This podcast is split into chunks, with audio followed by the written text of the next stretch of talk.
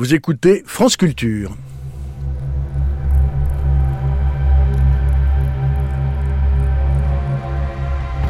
Frankenstein.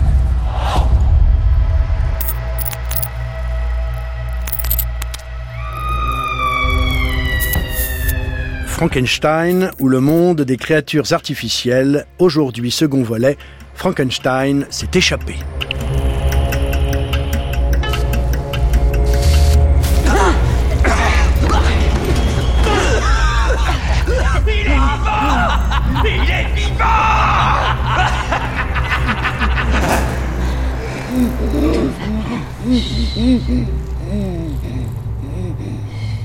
Cauchemardé il y a deux siècles, en 1816, publié en 1818, Frankenstein ou le Prométhée moderne de Marie Shelley ne tarde pas à rôder sur les planches londoniennes, une incursion bien mince à côté du retentissement et de l'importance de sa future carrière de star de l'écran démoniaque.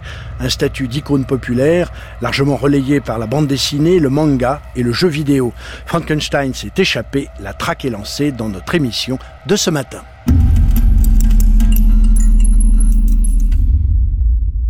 Bonjour à toutes et à tous, bienvenue dans ce second volet de cette grande traversée d'été de main d'homme, Frankenstein et l'Empire des créatures, consacré à l'histoire des créatures artificielles, à leur imaginaire, à leur technique, à leur philosophie, et ce, à l'occasion du bicentenaire de la naissance poétique de Frankenstein en 1816 sur les bords du lac de Genève, dans la villa Diodati. Alors notre première émission, bien sûr, nous l'avions consacrée au texte, à son auteur, à l'histoire de la conception douloureuse de, ce roman totalement définitif et marquant pour l'histoire à la fois de la littérature, de la philosophie et de l'art fantastique, bien évidemment. Et aujourd'hui, eh bien, on va se consacrer, je dirais, à la postérité dans tout azimut, sous toutes ses formes de ce roman, qu'elle soit bien sûr théâtrale, petite postérité, énorme postérité cinématographique. On parlera de bande dessinée, de vidéos, de manga. Frankenstein, donc, s'est échappé, mais s'est échappé pour notre plus grand plaisir, puisque toute sa postérité va être donc notre sujet d'émission.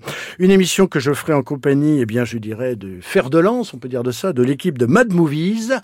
Son rédacteur en chef, Fausto Fazulo, bonjour. Bonjour, Frankensois. Euh, ah, très bien. Ah, c'est vrai, je vais faire des cartes de visite à cette identité. Bonjour, Alexandre Poncet. Bonjour. Et bonjour, Bruno Duroche. Presque toujours Laurent. Laurent Duroche. voilà, j'ai un petit problème avec les prénoms.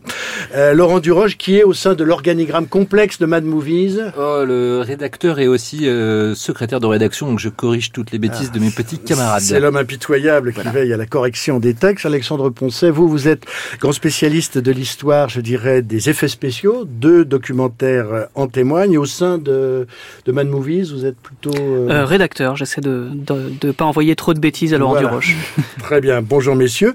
Présent également Marion Mousse, bonjour. Bonjour. Alors pourquoi Marion Mousse? Eh bien parce que vous avez publié aux éditions Delcourt une adaptation, je dirais, intégrale, la seule existante en français, de euh, Frankenstein en trois, trois volumes. On verra un petit peu pourquoi vous avez euh, fait ce choix et puis comment vous avez euh, travaillé autour du texte de, Marie Shelley. je disais l'unique adaptateur, c'est vrai que vous êtes un des rares à avoir travaillé sur la, vérité et l'intégralité du texte, Marion Mousse. Alors, il me semble, après ça a pu m'échapper, j'ai vu, je me suis renseigné quand même, qu'il était sorti une ou deux BD sur Frankenstein. Ah, il y a Denis Després. Voilà, par exemple. Absolument. Après, j'ai pas lu. Alors, je sais pas si eux sont inspirés euh, du roman original ou si c'est des scénarios originaux, je ne sais pas.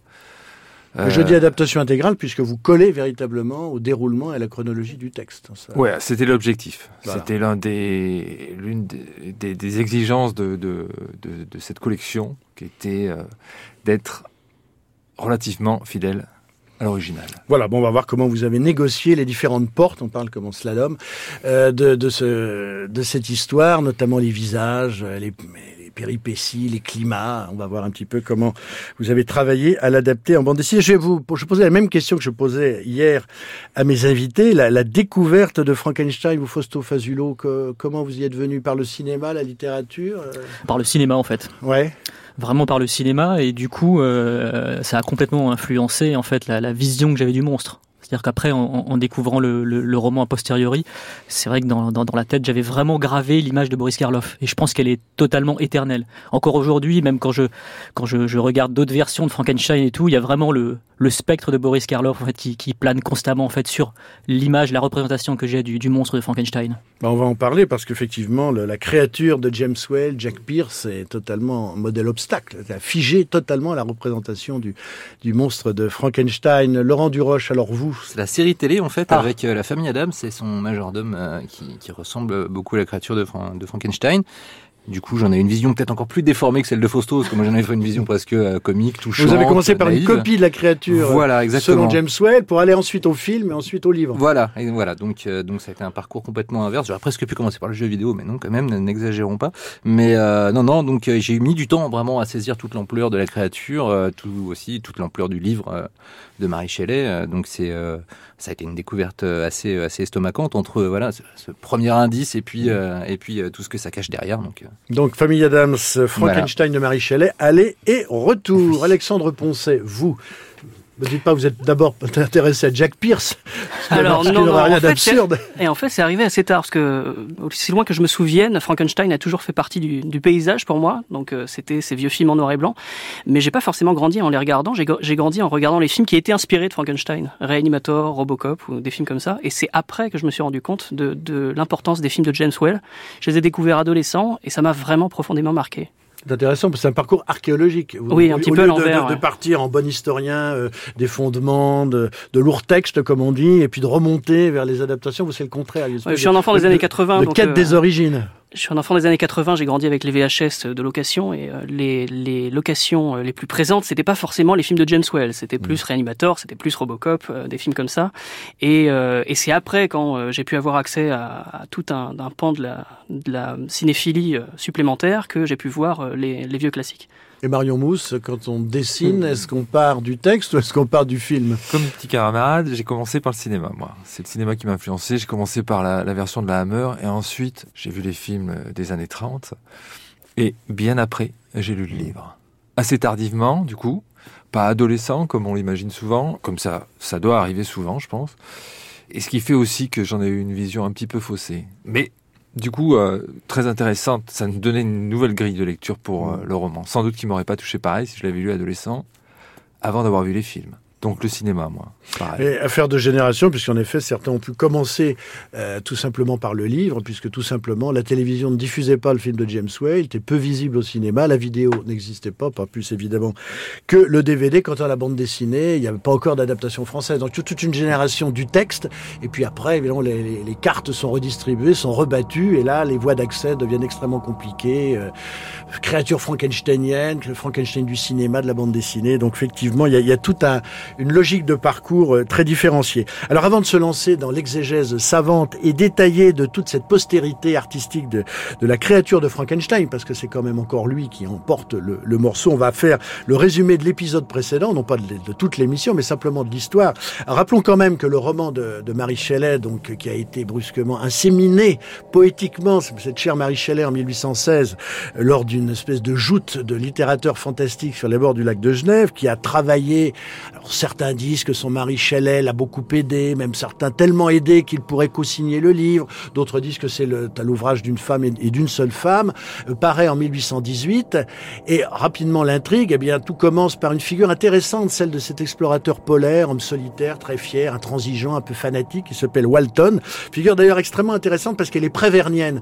Euh, Walton, je ne sais pas si ça a été dit, mais en tout cas, annonce ces figures d'explorateurs un peu toqués que mettra en scène Jules Verne, notamment euh, le capitaine terrasse qui est totalement euh, waltonien. Donc ce Walton arrivé euh, au pôle Nord, là où parce qu'il tente de percer le secret du passage du Nord-Ouest, comment aller euh, en Amérique en passant par les pôles, eh bien recueille un personnage totalement. Après avoir vu passer au fin fond des banquises l'ombre sur un traîneau mystérieux d'une créature surhumaine d'une taille démesurée, il ne sait pas qui c'est, et nous, on finira par savoir qui c'est. Eh bien, il recueille un personnage euh, maigre, hâve, totalement éthique et à la limite de l'agonie, qui s'appelle Victor Frankenstein. Et ce Victor Frankenstein, comme le bateau est pris dans les glaces, eh bien, n'a rien d'autre à faire que de lui raconter sa vie et de justifier à la fois son état et sa présence au pôle. Et il lui raconte qu'effectivement, lui, issu d'une bonne famille de Genève, euh, rapidement euh, intrigué et au point même d'en devenir obsédé par euh, la philosophie de la nature, par le monde de l'alchimie, par les origines du vivant, par ce qui est la, logique même, l'algorithme biologique de la vie, eh bien, on vient à tenter de recréer une créature, de créer, de refaire le geste de Dieu de mettre en place un, personnage, d'inventer un être comme ça, et se lance dans un véritable atelier anatomique. Il, tente de concevoir ce personnage, et il y arrive avec l'aide donc on ne sait pas très bien d'ailleurs puisque c'est le cinéma qui décidera euh, pour euh, qu'il s'agit de la foudre mais on ne sait pas très bien. Et cette créature une fois qu'elle a pris vie eh bien il la réfute il la refuse, il la bannit de, sa présence et la créature commence à errer de par le monde, se donne en bon autodidacte une formation, c'est extraordinaire parce qu'on voit la créature lire les classiques de la fin du XVIIIe siècle, la créature qui lit Volney, je ne sais pas si Boris Karloff a jamais lu Volney, mais là enfin on lit les grands classiques des Lumières, euh, la créature se socialise au, contact d'une famille qu'elle observe, mais comme euh, je dirais effectivement son adoption par la société ne se fait pas, eh bien cette créature déclare la guerre à la fois à son créateur et au monde des hommes, exterminant méticuleusement tout l'entourage du docteur Victor Frankenstein et prenant la fuite. Et Victor n'a de cesse de la traquer, d'abord en Suisse, puis après tout au long de l'Europe. Et cette traque s'achève, plutôt ne s'achève pas, au pôle Nord. Alors voilà, grosso modo, le bagage narratif que nous lègue Marie Shelley.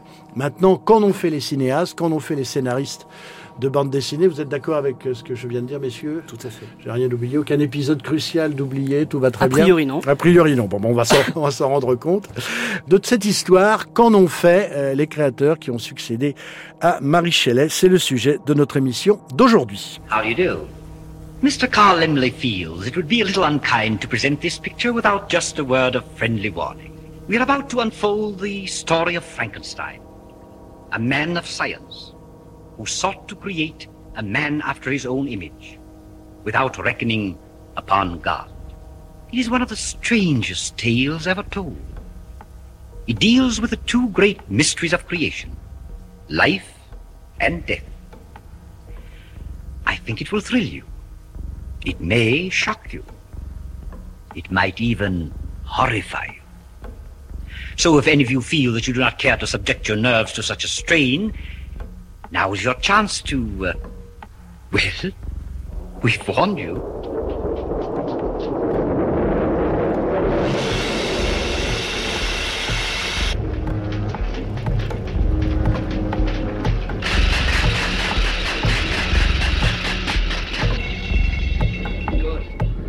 The brain you stole, Fritz. Think of it. The brain of a dead man, waiting to live again in a body I made my own hands.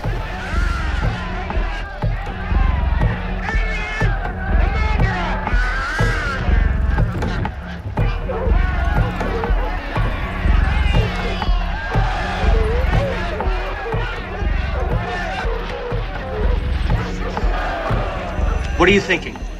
How do you feel?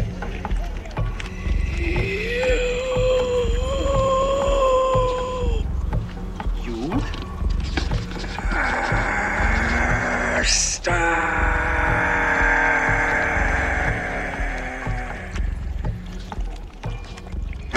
Voilà, ce que vous venez d'entendre, euh, messieurs, c'est un tutti franchi, c'est-à-dire une salade de différents éléments sonores tirés des meilleurs moments euh, des adaptations de, Frankenstein. Alors, avant de, de franchir la porte mystique, la poterne mystique qui nous mène au studio Universal, on va dire quelques mots du, du théâtre, puisqu'effectivement, tout a commencé par le théâtre. Je disais que le roman de Marie Shelley d'abord été une pièce qui s'appelait Presumption, qui a été jouée avec énormément de succès à Londres. Il y a même eu cinq versions scéniques de ce roman, donc véritablement tout de suite une transposition parce que le monstre devait magnétiser, un peu fasciner, inquiéter le lectorat et donc il fallait donner à voir. En plus à une période où les choses, le, le gothique finissant aidant, il y avait une sensibilité portée à cela.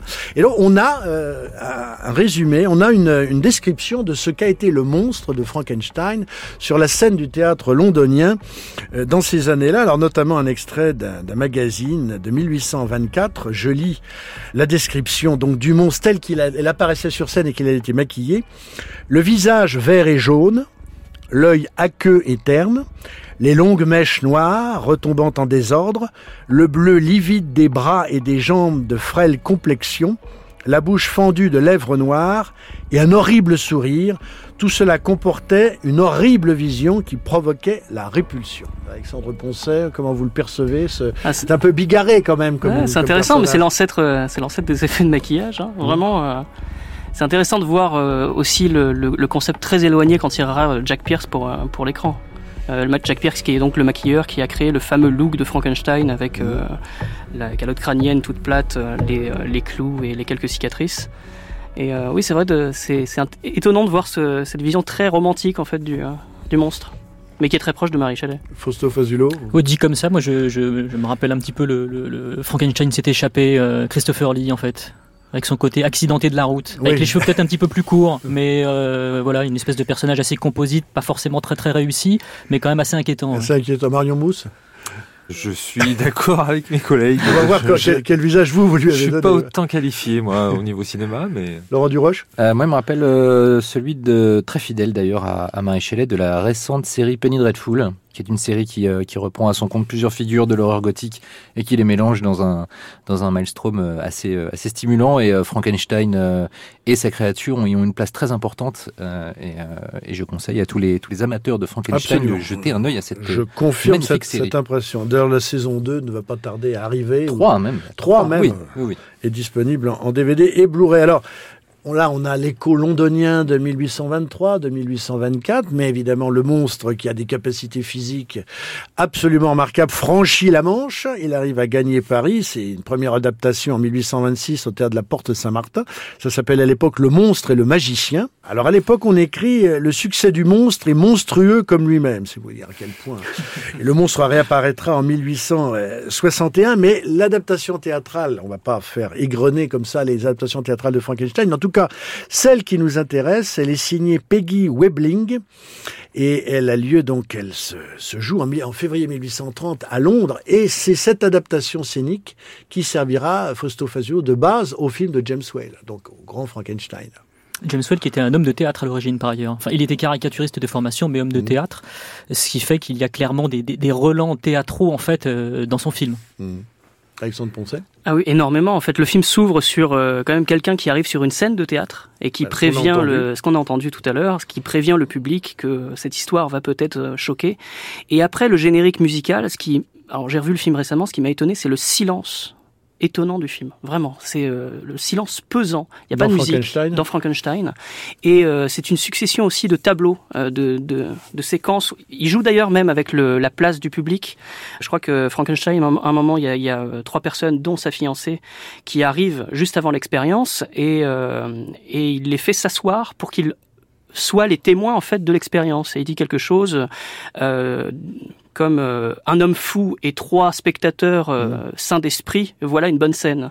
Et, euh, et c'est vraiment très théâtral la façon dont c'est fait. Ce qui, voilà, ce qui en fait vraiment une, un film à part qui reflète vraiment le, parcours de, de, James Well. Eh bien, ce film à part et James Well, nous allons en parler maintenant parce qu'en effet, c'est ce qu'on pourrait appeler un modèle obstacle. C'est à la fois le premier film, mais appelé à avoir une descendance, mais cette descendance a-t-elle fait autre chose que de vouloir lui ressembler? C'est ce dont nous allons parler.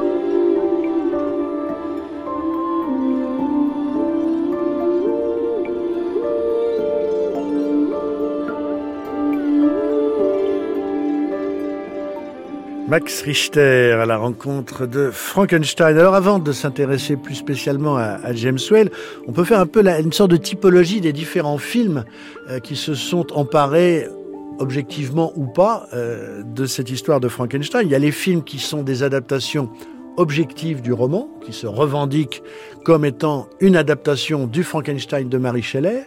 Il y a des films qui cherchent à déployer préquels, séquelles, cette, euh, cette histoire, à rôder autour. Et puis il y a ce qu'on appelle les films frankensteiniens, c'est-à-dire une énorme postérité de films qui mettent en scène le savant fou, la créature, euh, et puis avec tout un cortège, je dirais, de variations esthétiques, horrifiques, fantastiques autour de ce thème. Donc Fausto Fazulo, on a là non seulement, la, je dirais, le noyau dur, c'est les films frankensteiniens, mais autour une espèce de constellation en, expansion constante de films qui, qui se veulent, euh, je dirais, dans la mouvance de Frankenstein. Oui, du coup, la mise en abîme, elle est assez drôle, puisque c'est autant de membres d'un corps qu'on essaye de reconstituer, en fait.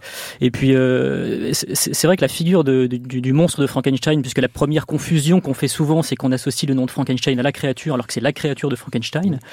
C'est vrai que c'est une créature qui est difficilement malléable ou hybridable, euh, contrairement aux vampires. En revanche, elle a eu un impact considérable sur des univers qui ne sont pas forcément fantastiques, gothiques, euh, notamment la science-fiction. C'est-à-dire que tous les robots géants qu'on va voir ensuite dans l'histoire du cinéma de SF descendent clairement en fait de la figure frankensteinienne interprétée par Boris Karloff. Mmh. Et on peut même pousser le, bouchon un, petit peu plus loin euh, quand on regarde certains certains slashers, donc des films d'horreur américains des années 80 avec des, des, des, des, tueurs psychopathes. On se rend compte que dans la démarche des, des, des boogeymen, on retrouve clairement du Frankenstein, euh, que ce soit chez Jason Voorhees dans Vendredi 13, ou plus récemment, si on regarde Halloween 2 de Rob Zombie, on a effectivement un Michael Myers qui est d'une lignée absolument euh, claire avec, avec le Boris Karloff euh, mm. Frankenstein. Ouais. Alexandre Poncet, c'est vrai, c'est que tout, tout, tient en définitive au destin de la créature, parce que si cette créature avait été obéissante, il n'y aurait peut-être pas eu de roman, mais en tout cas, euh, je veux dire, paisible ou, ou aux ordres, euh, là, on n'aurait pas eu ce déferlement de violence et, de sang, mais tout le problème vient du fait que la créature s'autonomise. C'est ce qui fait que là, on peut varier et on peut retrouver, dans les films de, de serial killer, on peut retrouver du Frankenstein. Oui, c'est aussi la, la, manière dont on traite la créature. Ça n'est que le reflet en fait de ce qu'on lui apporte à cette créature. Elle, elle a rien demandé, on lui, on lui donne la vie, et pour ensuite la laisser tomber. Le, le Frankenstein du roman la laisse tomber, et ensuite, euh, quand euh, le Frankenstein de James Well euh, lui donne la vie, il sait plus quoi faire avec. C'est, il y a quand même ce cet abandon qui fait qu'elle est obligée d'être autonome. Et vu qu'elle n'a rien reçu en éducation, etc., elle reflète le pire de l'être humain. Dans la plus totale solitude. Dans la plus totale solitude. C'est une créature Les, les fiançailles n'ont pas franchement réussi. Non, pas vraiment, non. Ce qui me fascine aussi, c'est que non seulement euh, il y a la, la création du mythe de la créature, mais il y a aussi quasiment la création du mythe du savant fou. Parce que avant, euh, avant le savant fou, il y a peut-être eu dans les voyages de Gulliver, éventuellement. il y a l'alchimiste, il, y a, il y a quand même le créateur de, je dirais, de, il y a, des créateurs avant, mais là, là, mais là, là, c'est maximum. Voilà, c'est maximum, et puis aussi le, lien entre le, la créature et le créateur, mais et où les deux deviennent aussi importants. D'ailleurs, dans le roman de Marie Shelley, euh, qui est donc divisé en, en, plusieurs points de vue, ils ont chacun un point de vue équivalent. C'est quelque chose qu'on retrouvera euh, dans, les, dans certains films qui ont vaguement adapté Frankenstein. On va reparler bien sûr de Reanimator. Mmh le côté savant fou est très mis en avant et ça peut aussi on peut aussi bien dire que c'est un film inspiré de Frankenstein que qu'un film inspiré du mythe du savant fou pour Réanimateur et pour plein d'autres de, des, déclinaisons frankensteiniennes euh, plus ou moins fidèles. Mario Mousse? Oui, alors, bon, le spécialiste, hein, c'est mes amis, là, au niveau du cinéma. Moi, je sais que pour le coup, de toute façon, le créateur m'intéressait plus que la créature. Ouais. Donc euh, après, euh, je me suis vraiment intéressé au créateur. Moi, alors ensuite, euh, trouver des parallèles avec la créature dans le cinéma, je ne saurais pas dire, mais. Mm. Mais c'est vrai qu'on va voir que vous, vous, vous avez vraiment scruté le personnage du créateur et tout son entourage. Et... Ben justement, après tous ces films qui sont pour la plupart des scénarios originaux, mais et puis qui souvent sont sont des adaptations assez fidèles du livre. Euh, il me semblait que la thématique était toujours centrée autour de, autour de la créature. Donc, quitte à faire, en plus, un truc qui avait été adapté moult fois par le cinéma, faire tenter une adaptation, il fallait que je trouve un angle d'attaque qui soit différent. Et en plus, euh, en l'occurrence, ça tombait bien parce que moi, ce qui me parlait le plus, c'était vraiment le créateur plutôt que la créature. Donc, euh, donc oui, je me suis attaché surtout au créateur, moi. Et s'il avait fallu, je n'aurais jamais montré la créature d'ailleurs. Vous l'auriez laissé dans l'ombre. Oui, et puis c'est ce qui est quasiment le cas dans le, dans le livre d'ailleurs. Après, elle trouve, euh, elle trouve euh, un petit système par, euh, pour, la faire parler sur deux ou trois chapitres. parce qu'elle est extrêmement éloquente oui, dans, le roman. Donc ça s'est très bien trouvé et tout. Mais finalement, je pense que l'impact aurait été tout aussi intéressant si on avait le témoignage de Frankenstein à travers Walton. Ça aurait uniquement, suffi. Uniquement,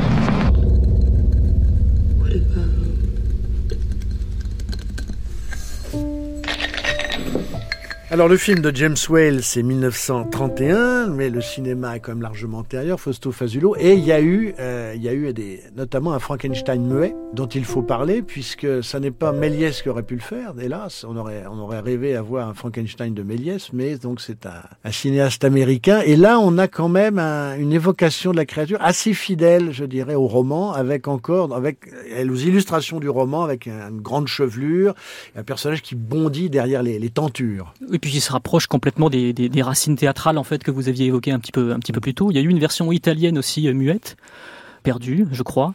Donc c'est vrai que c'est assez, c'est assez fascinant. Du coup, on se transforme un petit peu aussi en, en euh, nous-mêmes en, en, docteur, en essayant de, de, de, de, retrouver comme ça les pièces du puzzle frankensteinien pour essayer de, de tracer une, une trajectoire euh, filmographique assez précise. Et puis il y a eu euh, un autre souci, c'est les, les, les 20 premières minutes en fait tournées par Robert Fleuret, euh, mmh. qui sont quelque part aussi un, un, premier film quelque part, hein, ce fameux bout d'essai tourné avec mmh. Bella Lugosi qui s'est avéré non satisfaisant aux yeux de la Universal et qui du coup est tombé tombé dans les limbes. Donc c'est marrant puisque finalement le, le, le, projet était quand même assez mal parti. Le projet cinématographique serait pu être un, un flop total. Alors posons là les termes du propos. La Universal, major compagnie hollywoodienne, décide, Carl Emle, le, le fils du fondateur, décide euh, de mettre en place une adaptation des grands classiques du fantastique. Alors on peut se demander, Alexandre Poncet, pourquoi cette décision à ce moment-là euh, à la fin des années 20 En fait, euh, on est dans une période euh, où un, code de bonne conduite au cinéma est, est sur le point d'apparaître. On est euh, donc dans la période pré-code du cinéma où il n'y a pas de censure directe et euh, la MPA, donc le, le, comité de classification américain qui, qui donne les, les interdictions euh, aujourd'hui, n'est pas encore créé. Et en fait, il y a une sorte de défiance du producteur qui a envie de jouer là-dessus et de, de, se dire euh, on on se laissera pas faire et on va on va recréer des monstres au cinéma. Et, Quand vous dites jouer là-dessus, c'est profiter de l'été indien, je, je de la tolérance profiter, cinématographique. Je, je, pense qu'il avait une sorte de défiance dans sa personnalité qui fait qu'il a il a essayé de et d'ailleurs, il n'a pas essayé, il l'a fait, il a mm. ressuscité des monstres, euh, il a fait produire ça par une major, c'est quand même euh, assez incroyable. Et il a eu la chance que James Whale euh, choisisse de faire Frankenstein mm. parmi les cinq films que lui proposait Universal. Ce qui nous semble étonnant, Fausto Fazulo, c'est qu'on soit allé tout de suite, euh, je dirais, aux, aux, grands archétypes. Elle aurait pu prendre autre chose, j'en sais rien. Il y, avait, il y avait des possibilités du côté des contes. Walt Disney avait donné des versions gothiques des, des contes de la Blanche-Neige. Euh, on aurait pu prendre autre chose. Et là, il est allé quand même directement aux cinq figures cardinales de l'horreur mmh. fantastique. Oui, d'autant que euh, Karl Lemmelper n'aimait pas du tout le cinéma fantastique. Hein. Il ouais. disait que c'était vraiment euh, du cinéma euh, pour un, c'est du cinéma morbide pour un public probablement un peu déviant. Donc c'est vraiment sous l'impulsion de, de Junior, hein, Karl Lemel Junior, en fait, que, que ces films fantastiques ont pu voir le jour. Et, et par ailleurs, ça a été un, un, un, très bon producteur pour, euh, pour James Whale, puisqu'il a laissé les coups des franches, notamment sur La fiancée de Frankenstein, où il a pu faire mmh. tout ce qu'il voulait.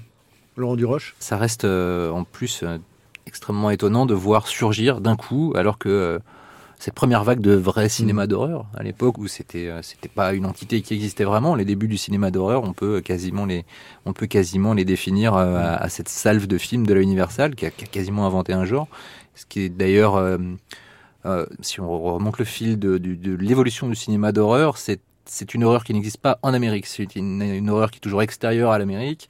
Où les Américains sortent, ou voilà, où ils vont à l'étranger, en Europe, etc. Mais en Amérique, l'horreur n'existe pas. Il n'y a pas de monstres. Ils sont toujours ailleurs, dans des contrées exotiques qui recèlent certains dangers. Pourrait peut-être y voir une, une lecture qui va, qui va bien sûr diantrement évoluer par la mm. suite. Alors effectivement, ce n'est pas un Américain pur sucre euh, qui va se lancer dans l'aventure de Frankenstein, mais un Anglais, James Whale, un Anglais qui a d'abord été euh, ben, une vie un peu étrange parce qu'il a, il a commencé, il a découvert le théâtre, on peut le dire, en captivité. Il était dans un camp de prisonniers pendant la Première Guerre mondiale. Il découvre le théâtre, il prend fait et cause pour l'art dramatique. Ensuite, il est caricaturiste. Donc là aussi, ça le rapproche du grotesque, ça le rapproche des monstres, ça le rapproche de la, de la difformité sur un genre plus bienveillant. Mais en tout cas, c'est quand même là un univers un peu de la déformation et de, du, du rire et de la, de la noirceur. Et puis alors, il s'oriente vers le théâtre et connaît un, énorme succès avec une pièce qui s'appelait Journey's End, qui fait un tabac à Londres puis à, à Broadway. Et c'est là qu'il est d'une certaine façon débauché par Hollywood, euh, qui lui propose d'intégrer l'escouade de, de, de, réalisateurs. Mais c'est dialoguiste avant. Voilà. oui, il a tourné, enfin pour Howard Hughes, ouais, mm. tout à fait. Les Anges de l'Enfer, c'était lui qui avait euh, tourné les scènes dialoguées. Au, départ, il est, il est quand même euh, dialoguiste, mais les, les, les, films sur lesquels il travaille ont-ils un rapport avec le fantastique? Est-ce que, ou au contraire, est-ce que c'est le fantastique de Frankenstein qui le, qui le révèle à lui-même? Ah, Moi, je pense que c'est vraiment le, le, fantastique de Frankenstein qui le révèle totalement. Il en avait marre hein, des films qu'il faisait avant, et, et pour lui, c'était vraiment une, une, une, ouverture sur un univers, à mon avis, qu'il rêvait d'explorer, et puis surtout d'un point de vue euh, philosophique et thématique, ça lui permettait de, de mettre les pieds à des endroits qu'il n'aurait pas pu visité auparavant. Ouais. Et donc c'est la réalisation de ce film fondateur de tout, on peut dire, du cinéma, du cinéma fantastique et en tout cas euh, de la légende de Frankenstein, donc le Frankenstein de James Whale, 1931. Quite a good scene, isn't it? One man crazy, three very sane spectators.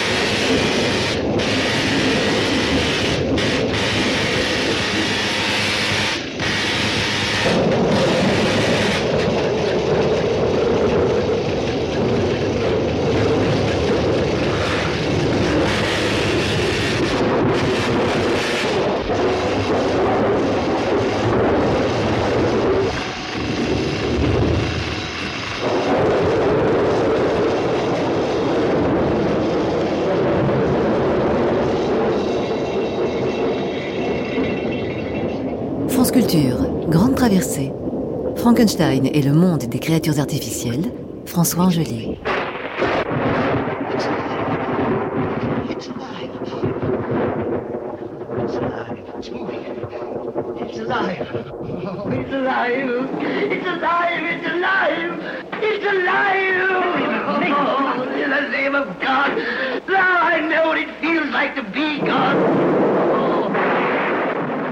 Un des plus grands tubes de la bande-son fantastique au cinéma, It's Alive, la naissance de la créature de Frankenstein, le cri de joie, Eureka, j'ai trouvé, enfin il est né de son créateur avec l'orage euh, puis les crépitements électriques, donc une scène fondatrice du James Whale 1931.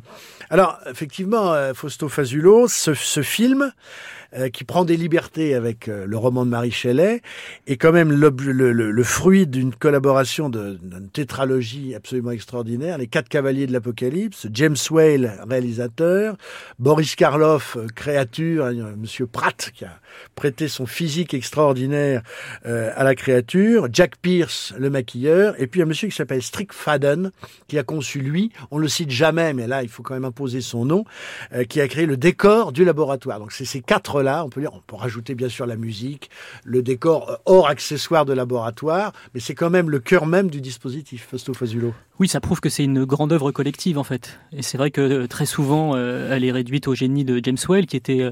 Il faut savoir que c'était un réalisateur totalement démiurgique. Hein. Il n'hésitait pas à aller prendre une perche, à la mettre dans un endroit assez improbable pour obtenir les meilleures prises de son possibles, etc. mais c'est vrai que le deuxième co-réalisateur, on pourrait dire que c'est définitivement Jack Pierce. Déjà, il y a eu beaucoup de recherches qui ont été faites en amont, que ce soit par Jack Pierce ou même par le directeur artistique. Euh, je crois qu'il y avait à peu près six mois de recherche concernant le maquillage de Boris Karloff. Donc ça en dit long aussi sur l'implication de toutes les forces créatives sur le film et sur leur envie en fait de, de donner corps à, à, ce monument et qui, qui, par ailleurs marque aussi, euh, à mon sens, la date de naissance de plus que le cinéma horrifique, mais vraiment la pop culture horrifique est née avec euh, avec euh, le Frankenstein de James Whale. C'est-à-dire que ça a, ça, ça a impacté au-delà du cinéma. Euh, c'est devenu une espèce de figure euh, grand guignolesque, un peu marketing et carnavalesque par moment, et ça prouve que euh, le film a su traverser et que l'image du film est tellement iconique, a su traverser justement toutes les époques pour impacter des médiums qui ne sont pas le cinéma. Mmh. Laurent Duroche bah, D'ailleurs, le, juste en termes de design du laboratoire, ça deviendra euh, l'archétype du laboratoire du savant.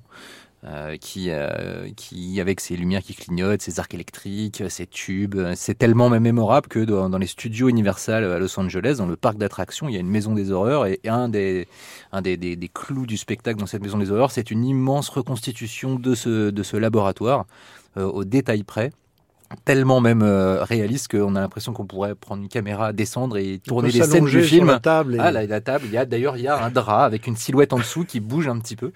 Entre autres joyeusetés dans, dans, cette maison des horreurs qui se termine par alors, une petite parenthèse, mais par un, par un, affrontement avec euh, Leatherface de Massacre à la tronçonneuse assez euh, éprouvant. Mais bref, et donc dans, dans en plus, ce qui est assez génial dans ce décor, c'est que le, le, le visiteur est en, sur une plateforme très en hauteur. Donc on constate encore mieux la taille euh, complètement imposante qui, je pense, doit être euh, fidèle quasiment au 1-1, au, mm. au, décor utilisé. Et, ça prouve que voilà, ce décor, il a, euh, il a frappé les esprits, il a traversé le temps. Euh, de, bien belle manière. Alors Alexandre Poncet, vous qui êtes historien des effets spéciaux et notamment, bien sûr, du, maquillage et tout particulièrement de celui de Frankenstein, racontez-nous un peu l'histoire de la création de la créature et non pas, je dirais, dans, le scénario, mais en tant qu'objet euh, cinématographique. Comment, euh, quelle idée avait Jack Pierce? Parce qu'effectivement, on, l'a cité, quand l'illustration du roman de Marie Shelley c'est une sorte de bon sauvage aux cheveux longs. Sur le scène du théâtre, on retrouve ce, physionomie. On la retrouve également dans le film muet euh, de la Edison. Et là, on retrouve au dernier endroit une espèce de, colosse avec euh, la boîte de conserve, c'est-à-dire le crâne plat, quelque chose qui n'a rien à voir. Oui, mais ça, va avec euh, ça va avec à peu près tous les choix du film, hein, parce qu'il y a beaucoup de choses qui n'ont rien à voir avec le, le hmm. roman. Le, Mais c'est vrai qu'il n'y a pas de prélude euh, bah, polaire. Frankenstein s'appelle Henry déjà, ça c'est un petit peu étrange. Euh, il y a, ils ont rajouté un, un comparse. Euh, à, Frankenstein également, qui sera renommé Igor dans plusieurs adaptations. le comparse c'était déjà au théâtre, hein. c'est une invention théâtrale. Mais, euh, mais de fait, oui, euh, je pense que vu l'angle euh, adopté par, par et le producteur et James Well, il pouvait pas faire quelque chose d'aussi d'aussi romantique que, que la, la créature d'origine. Et je pense qu'ils ont essayé de faire quelque chose de très simple, presque enfantin. Le, fait est que le, maquillage de la créature, c'est une prothèse au-dessus des sourcils. C'est aussi donc une fausse euh, calotte crânienne. Et c'est pas beaucoup plus que ça. Il y a quelques cicatrices au niveau des mains, euh, les cicatrices sur les tempes, les, les, clous. Mais il y a les rivets à la base voilà, du cou. Et c'est c'est vraiment pas euh, comment dire un, travail de titan au niveau de la pose des effets spéciaux. C'est plus dans la conception en fait. C'est plus pour montrer que cette cette créature vient de naître et de lui donner le quelque chose de, paradoxal en fait. C'est un gros enfant, c'est un, titan qui vient de naître. Euh, et, c'est tellement simple que c'est resté dans l'inconscient collectif euh, mondial immédiatement. Et d'ailleurs, euh, Fausto parlait de la naissance de la pop culture. On le voit dans le fait que Boris Karloff, qui interprète la créature derrière le maquillage, est resté indissociable du physique de la créature. On a même eu marre de, jouer des créatures à force et à laisser la créature à d'autres, mais est devenu une star et c'est la première vraie grande star euh, du cinéma d'horreur. Et euh, dans le générique d'ouverture du premier Frankenstein, on voit la créature, trois petits points, point d'interrogation. Et à la fin du générique, donc générique de fin, on voit la créature, Boris Karloff. Et dans le Bride of Frankenstein, dans le générique de, la, fiancée de Frankenstein, la suite, le générique d'ouverture s'ouvre sur la créature Karloff tout court. Et la fiancée. Et la fiancée. Point, point d'interrogation.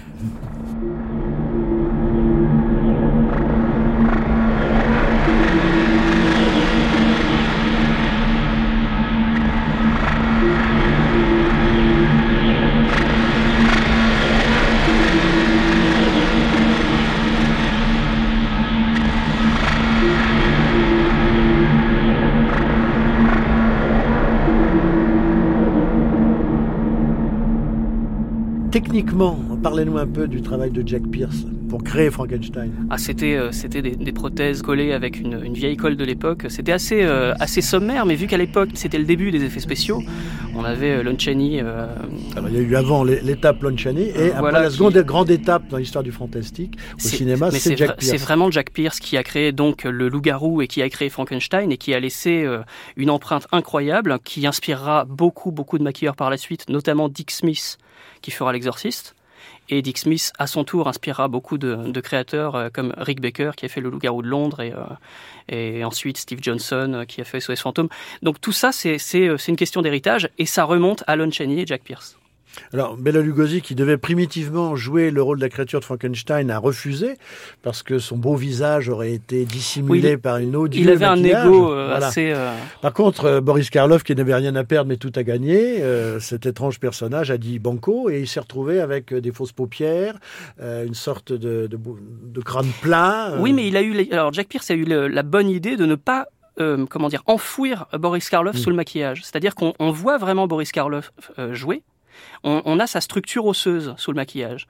Et on a quelque chose, quelque chose qui arrive assez rarement et qui fait les, grands effets de maquillage. C'est pas forcément la technique, c'est le, le, fait que la physionomie de l'acteur et le look du, du maquillage se complètent totalement. Et ça, c'est une grande, c'est la grande réussite de Frankenstein. Et je pense que c'est pour ça que c'est resté euh, au-delà de, toute la thématique que le maquillage véhicule. C'est pour ça que c'est resté dans l'inconscient collectif. Ils s'entendaient bien tous les deux aussi. Hein. Pardon François, mais c'est vrai que ça aurait pu très très mal se passer puisque la pause était quand même assez assez longue. Mais euh, Jack Pierce a trouvé en Boris Karloff euh, un, très très bon larron et, et même Karloff l'a aidé puisque le, son visage émacié vient du fait qu'il a tout simplement enlevé son dentier puisque Boris, Boris Karloff portait un dentier en fait et le fait d'enlever son dentier creuser son visage. Donc, du coup, lui-même a, participé à l'élaboration euh, bah, directe du maquillage, finalement. Alors, autant le monstre de Frankenstein, selon Marie Shelley, eh bien, euh, n'avait de cesse de raconter sa vie, euh, de raconter sa formation, de parler, de parler, de parler. Autant celui de James Whale, qui échappe, alors qui s'échappe, mais qui échappe d'abord à Marie Shelley, vagit comme un enfant malheureux, mais ce qui ne l'empêche pas quand même de montrer sa pugnacité et sa violence.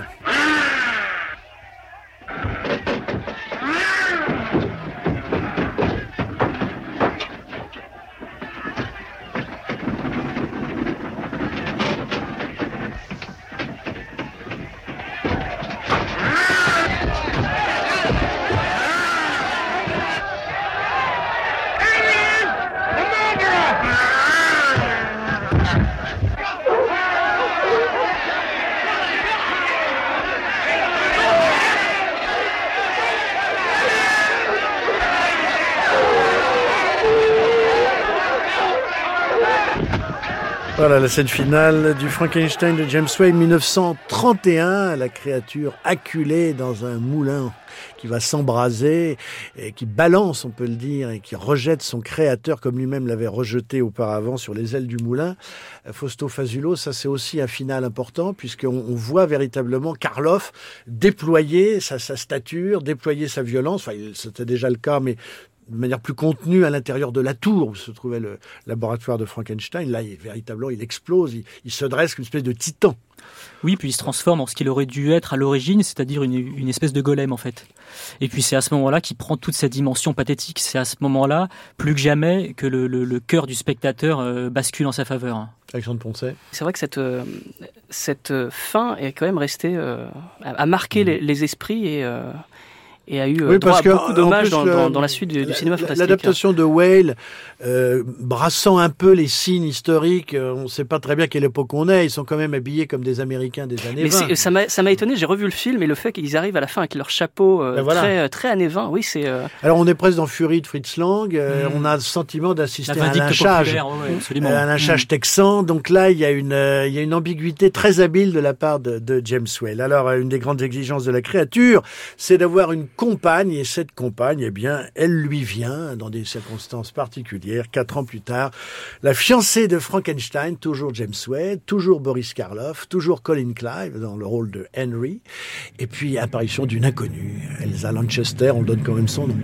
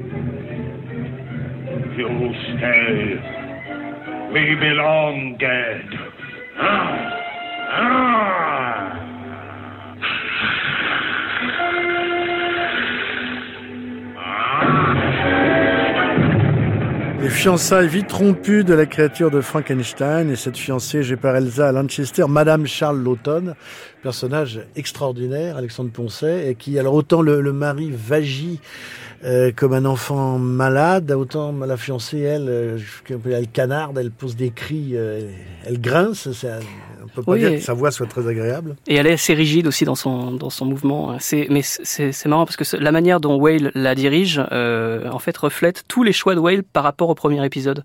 La fiancée de Frankenstein, donc qui sort, qui sort quatre ans après le Frankenstein, c'est la première fois qu'on voit un réalisateur jouer sur l'idée de la suite au cinéma de la séquelle. Mais il s'amuse du concept de suite. Il a refusé longtemps de faire cette suite.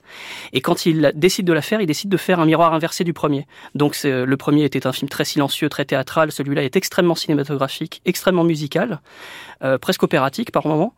On a euh, des scènes qui reviennent mais qui reviennent à des moments euh, totalement inversés, où on avait dans le, film original ce présentateur qui, mettait en garde le public.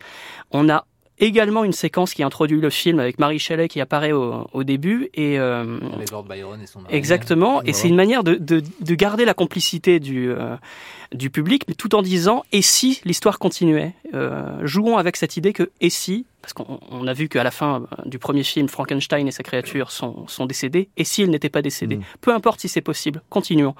Et la scène de résurrection qui était au début de Frankenstein, euh, enfin, dans la fin du premier tiers du premier film, ça devient le climax, l'apogée du deuxième film, et c'est filmé euh, de la même façon, mais de façon beaucoup plus musicale, beaucoup plus... Enfin, c'est très très intéressant la manière dont il joue là-dessus. Je sais pas si. Hein. Ah, ne serait-ce que la scène d'ouverture, enfin, au-delà de la scène quasiment pré-générique avec Lord Byron, Marie Shelley non, c'est le, c'est que le film reprend vraiment là où l'autre s'est arrêté, c'est-à-dire sur la scène du moulin, et, euh, et, on découvre que finalement tout ce qu'on a vu n'est peut-être pas aussi vrai que, que ce que nous a laissé croire cette, euh, cette conclusion, avec euh, alors déjà très étonnant euh, le baron Frankenstein qui n'est pas mort malgré sa chute quand même assez spectaculaire. Il a, il a un peu mal aux jambes, il va mettre un peu de temps à se guérir, mais plus tard il va marcher, il s'en sort plutôt très bien. Et le monstre donc qui a eu la chance de ne pas brûler parce qu'il est tombé sous, dans une caverne sous-marine.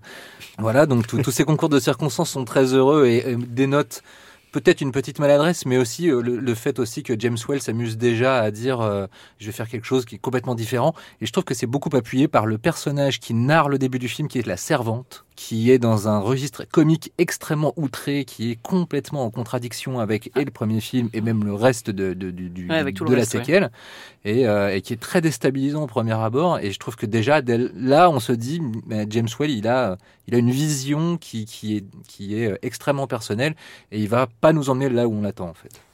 c'est vraiment James Well s'est échappé hein, dans le sens où euh, euh, il, il, lâche complètement les chevaux et effectivement sans délaisser le romantique échevelé en fait du premier, euh, euh, il y a vraiment son passé de caricaturiste qui ressurgit, euh, notamment dans ce trait un peu grotesque, dans cet ajout d'humour. Il a pas mal discuté justement avec Boris Karloff concernant l'apport de la parole. Karloff était pas trop trop pour, mais mais ensuite quand il a quand il a vu le film, il a dit qu'il était qu'il était tout à fait séduit par l'idée et que finalement ça marchait extrêmement bien. Donc là encore une fois, Well peut tout à fait remercier Karl Lemel Jr qui lui a laissé carte blanche pour faire tout ce qu'il voulait et justement euh, faire quelque chose de très différent du, film original. Alors des séquelles évidemment continueront, la maladie continuera à avoir des séquelles puisque d'autres, euh, dans les années 40, d'autres euh, Frankenstein vont apparaître, Fausto Fazulo. Alors évidemment là, rien à voir avec les, deux, les deux fondements du cinéma fantastique. On est quand même dans la dans l'exploitation. Dans l'exploitation. Tout à fait dans l'exploitation, plus ou moins heureuse. Euh, honnêtement, les films sont plutôt pas mal. Ils sont assez sérialesques et assez euh, assez BD en fait dans l'esprit. Mais justement dans l'ajout de, de, personnages, de lignes narratives un petit peu ubuesques. Euh, moi, je me souviens du personnage d'Igor dans Le Fils de Frankenstein, donc interprété par Bela Lugosi. Là encore une fois, magnifique travail de Jack Pierce qui lui a fait un, un coup cassé. Donc du coup, Bela Lugosi s'amuse plutôt pas mal en fait avec son, son jeu corporel. Les suites sont assez plaisantes. Je crois d'ailleurs que le fils de, le fils de Frankenstein, c'est peut-être l'un des films les plus longs du cycle universel. Il fait à peu près 1h40, je crois. Oui, euh, le, premier Frankenstein fait 1h10, le fiancé fait 1h15, celui-là est beaucoup plus long. 1h40. Mm. Donc il y avait quand même des ambitions, en fait, notamment d'élargir l'univers, mais après, effectivement, on perd quand même en, en force poétique, ça c'est indéniable. Le fiancé de Frankenstein semble quand même s'arrête un peu abruptement. Une fois que la créature voit que ses fiançailles sont tragiquement euh, rompu, il, il, auto-détruit le film d'une certaine façon en faisant exploser la tour. Complètement. Puis euh, moi, je préfère quand même le premier Frankenstein. Je trouve la fiancée un, un, poil déceptif puisque déjà on la voit très tard dans le film. Mais en revanche, ce qui, ce qui remporte vraiment le morceau, c'est euh, bah, la scène de la création en fait mm. de, de, la fiancée, qui est vraiment superbe et dont je pense Alexandre se souvient aussi pour une chose, c'est que c'est clairement c'est clairement l'une des références premières de Sam Raimi sur Spider-Man 2 et sur la création du Docteur Octopus où on a une scène qui reprend un petit peu dans cette idée de cadrage baroque, ce qu'a fait James Whale sur la fiancée de Frankenstein. Marion Mousse Moi, j'ai pas vu les, j'ai pas vu les fameux séquelles. Euh, enfin, si j'ai vu le deuxième, la fiancée, je l'ai vu. Au niveau du scénario, je préfère effectivement ce film-là au, premier, mais le premier visuellement est fantastique. Tout à l'heure, on parlait de, Jack Pierce, là, celui qui a créé le maquillage de la créature. C'est tout à fait à l'avenant de, la façon dont a tourné, euh, enfin, a créé l'image euh, James Whale, très inspiré du cinéma allemand, tout en ombre portée, tout en contraste, euh, plein de niveaux de gris. Le, décor est, assez, euh, il, est, il est bien fait, mais comme le, maquillage d'ailleurs, mais très simple. Le, génie de Pierce, c'était de jouer vraiment avec la lumière. D'où les arcades, euh, sourcilières prononcées, les, les fausses paupières, les cheveux extrêmement noirs et coupés très droits. Tout est en angle, tout est fait pour dégager des ombres portées à l'avenant des images que mm. fait Well. Et ça, euh, graphiquement, là, c'est magnifique, quoi. Et le premier, pour ça, euh, le, le, premier James Well remporte la palme. De manière définitive.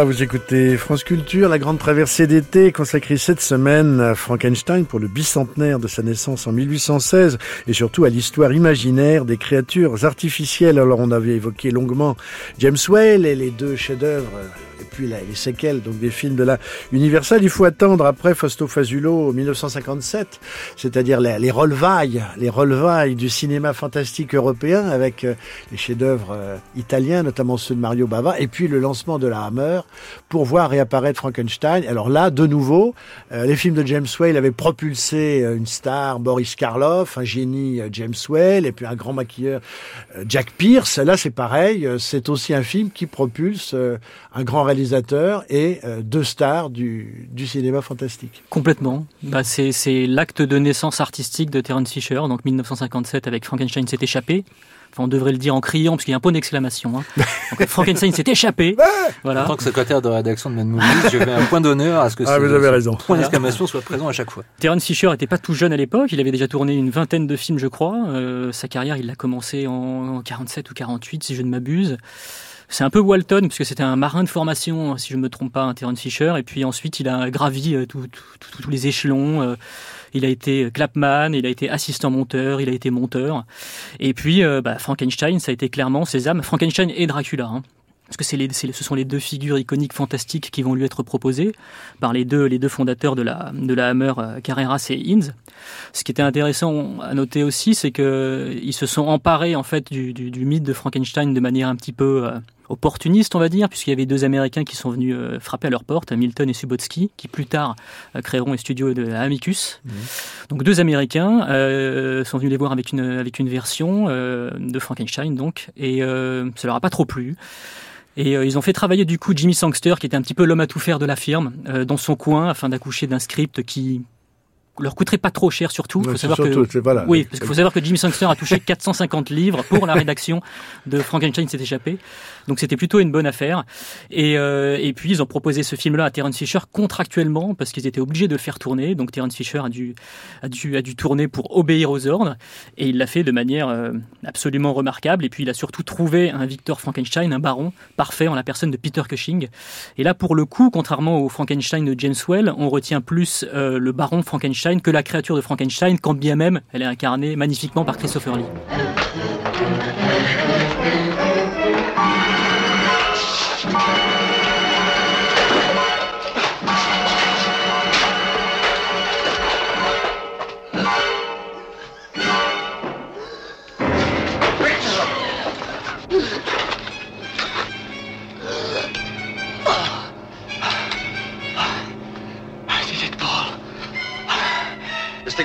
Destroyed before it regains consciousness. Do you hear me, Victor? What, Paul? What did you say? You must destroy this thing now. Paul, don't you see? I've succeeded. Succeeded, yes, nearly succeeded in getting yourself killed. Another ten seconds this and you would have... This is my creation. Yes, a criminal lunatic. He tried to kill you. Oh, that's the brain. When you attacked me, it was damaged. That makes it your fault, Paul. Your fault that it's not what I intended it to be. But I can repair the brain. It's what I've done that counts. I've created a being. You promised to destroy it, Victor. When I've carried out my research. But don't you see you've created a monster? That doesn't matter. I shall operate on the brain tomorrow. It shouldn't take long. Voilà un extrait de Frankenstein s'est échappé, du coup, le vrai, de 1957, Terence Fisher. Alors, Fausto Fazulo, là, on n'est plus du tout dans l'univers de James Whale. Euh, c'est cette espèce de, de, photo euh, plein feu, on peut dire, euh, terne, avec des couleurs ternes, un peu putrides de, de, la Hammer. Plus du tout un climat gothique, ou alors un climat gothique un peu re revisité. Et puis surtout, cette espèce de manière qu'a Cushing de, vraiment un artisan morbide, très impressionnant, avec son, sa redingote grise ourdée de sang. Oui, il est tout à fait vil et élégant. En fait. et puis c'est vrai qu'il a, il a, il a un visage extrêmement émacié qui le fait presque ressembler lui-même à une créature en fait. Euh, à un moment, quand Christopher Lee apparaît, on se demande même finalement qui est qui est le plus laid des deux en fait. C'est-à-dire qu'il y a quelque chose de tout à fait décadent dans le personnage de, de Victor Frankenstein incarné par par Peter Cushing. Et puis il est, il est totalement magnétique. Pour moi, c'est vraiment l'incarnation de la meilleure incarnation du Baron euh, jamais faite et jamais vue. Oui, parce qu'il joue d'une manière assez sobre, euh, mais très inquiétante, très froide. Et à un moment, notamment, il y a la Elisabeth qui est dans le roman la, la cousine, la, la cousine, mm. la future femme de, de Frankenstein qui, qui, vient le voir pour le, le solliciter et il lui, il lui, prend le manteau, il la regarde et il y a une seconde, on a le sentiment qu'il va lui couper la tête et qu'il la regarde pour des raisons non pas affectives euh, ni psychologiques, mais strictement anatomiques. Alexandre Poncel, euh, Cushing arrive à faire passer quand même une morbidité très étrange, très je, sèche. Je suis assez d'accord avec Fausto. Il est, il est, assez incroyable dans le rôle. Le, le, en fait, il fait passer quelque chose de très machiavélique dans le personnage. Alors, c'est amusant parce qu'au fur et à mesure que le, la série des Universal euh, a continué, le, le professeur s'est complètement effacé, même à partir de la fiancée de Frankenstein, où c'était déjà un autre euh, scientifique qui prenait le, devant de la scène. Et là, il, remet, revient vraiment en avant. Il devient aussi une sorte de de tueur fou plus qu'un savant fou. Enfin, il, tue des, euh, scientifiques en faisant euh, passer ça pour un accident. C'est, euh, il a, il a quelque chose d'assez magnétique dans son machiavélisme. Alors, euh, c'est également les débuts, les, enfin, on dire les, les, pré-débuts d'une certaine façon. C'est Dracula qui le, qui le, révélera de Christopher Lee. Et nous étions rendus, pour mauvais genre, à Londres, il y a de cela une dizaine d'années, avec Gilles Ménégaldo et François Rivière, pour interviewer Christopher Lee. C'était juste avant son retour en grâce chez Tim Burton et Peter Jackson. Évidemment, on l'avait abondamment questionné sur les grands moments de sa carrière, notamment celui de, euh, eh bien, de Frankenstein s'est échappé quand on vous a demandé d'interpréter la créature de Frankenstein euh, pour la Hammer film, est-ce que vous connaissiez déjà euh, Boris Karloff? Non. Oh, je l'ai vu naturellement plusieurs fois avant la guerre. Euh, les grands films, les films superbes qu'il a fait. Pas toujours comme le monstre. Et c'est pas le monstre, c'est la créature. Mais quand le film est sorti, le premier, c'était pas le premier film de Frankenstein, non, non, non, mais c'était le premier qui était vraiment connu, qui avait un succès énorme dans le monde entier. Et avec raison, parce que lui, il a joué la comédie dedans. Quand il a joué la créature, le monstre, si vous voulez, il a fait comme un enfant. Il n'a pas fait des. Il n'a pas, pas fait comme un robot, on dit, quelque chose de robotique. Il a fait comme un personnage humain, un être humain comme un petit enfant qui ne voulait pas faire des choses terribles, qui ne pouvait pas s'empêcher. Moi aussi, j'ai fait la même chose. Et j'ai vu Boris Karloff dans plusieurs films, les trois de Frankenstein, et puis d'autres, plusieurs autres, après, avec euh, Lugosi et d'autres comédiens, mais avant la guerre. Et puis, j'ai pas pensé à cette époque qu'un jour, euh, je lui ferais la connaissance, et en plus, que je ferai moi-même, le même personnage, si vous voulez, les héros maléfiques. Alors, on m'a proposé le film de Frankenstein. Je connaissais naturellement l'histoire. Je l'ai lu, le roman, qui est incroyablement long et très ennuyeux de temps en temps. Euh, ça vous fait dormir. C'est académique, vous savez, c'est extraordinaire, parce que la créature parle, parle, parle sans arrêt, comme un psychologue, comme je ne sais pas quoi. C'est presque impossible de présenter la créature comme elle était écrite. Non, presque impossible. Et puis, en 57, euh, la compagnie Hamma m'a approché. Ils savaient que ils avaient besoin de quelqu'un qui connaissait la mime, qui pouvait faire des gestes et qui pouvait faire des mouvements sans parler.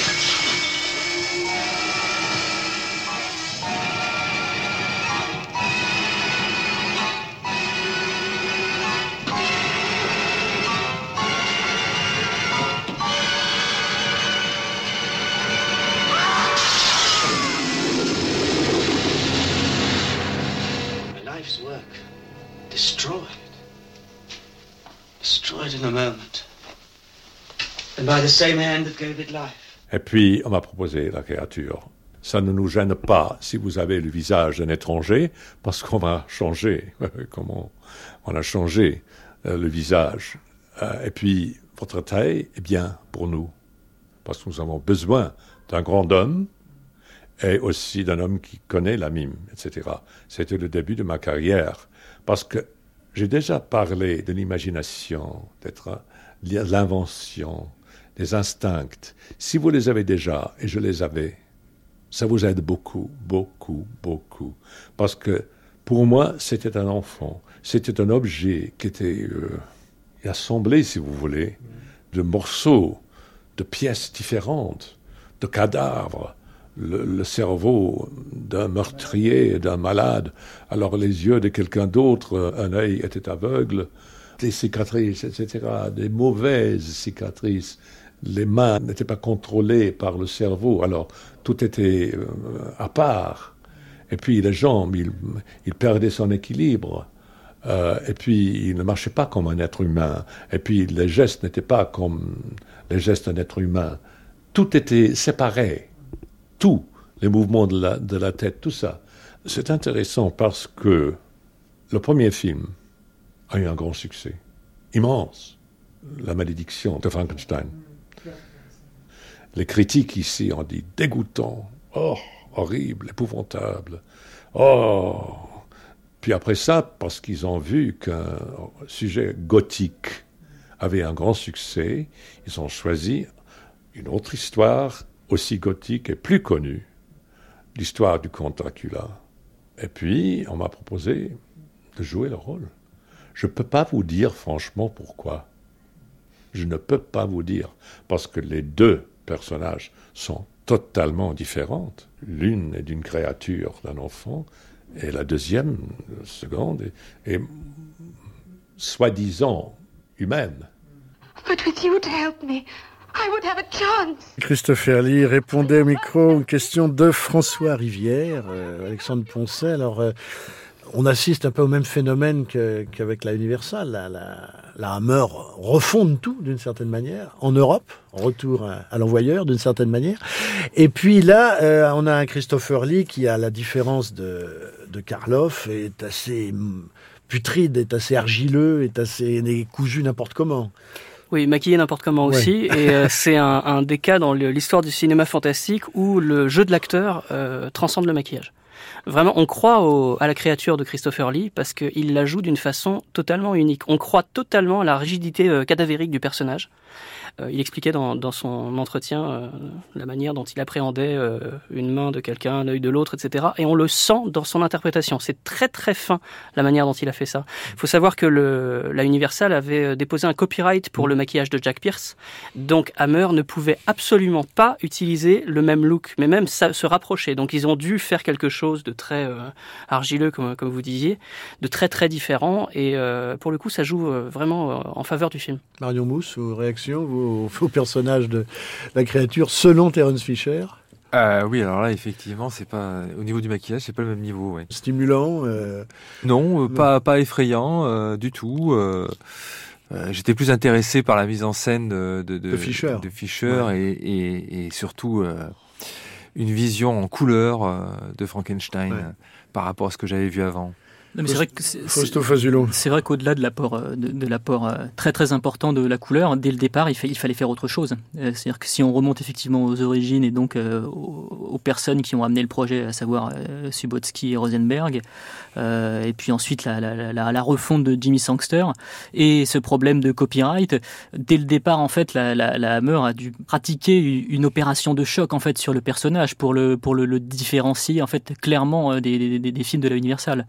Et c'est d'ailleurs une, une, une, mutation qui va, qui va se poursuivre pendant les, les, les sept autres films. Enfin, les, les, les oui, parce qu'il y, y, a six séquelles voilà. entre 58 et 74 de, de la revanche de Frankenstein à Frankenstein et le monstre de l'enfer. Et Frankenstein et le monstre de l'enfer, pour, pour, pour rebondir sur ce dernier titre, euh, est assez éloquent en fait de, de la situation du, du, de, de, la Hammer dans les années 70, donc qui était totalement, euh, totalement à bout de souffle et qui essayait en fait de, de, de se redynamiser et de redynamiter aussi son propre cinéma avec l'ajout de gore. Puisqu'on arrivait, on était dans les années 70, donc là, euh, les spectateurs voulaient des choses plus graphiques, plus sexy, et on se retrouve avec un drôle de Frankenstein fin de race, donc toujours réalisé par Terence Fisher, euh, assez sexy, assez violent et dont la conclusion est particulièrement terrifiante. Alors j'hésite, j'ai pas particulièrement envie de spoiler en fait la fin pour les pour les pour les auditeurs, mais en tout cas c'est probablement l'une des fins les plus extrêmes dans un film qui met en scène la créature de Frankenstein.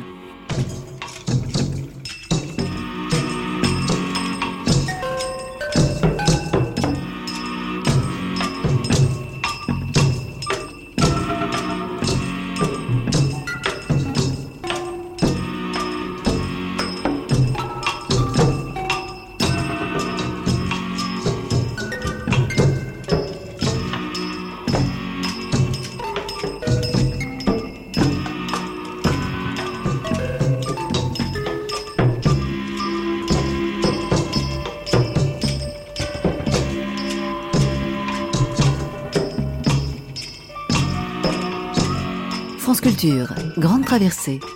Frankenstein et le monde des créatures artificielles. François Angelier.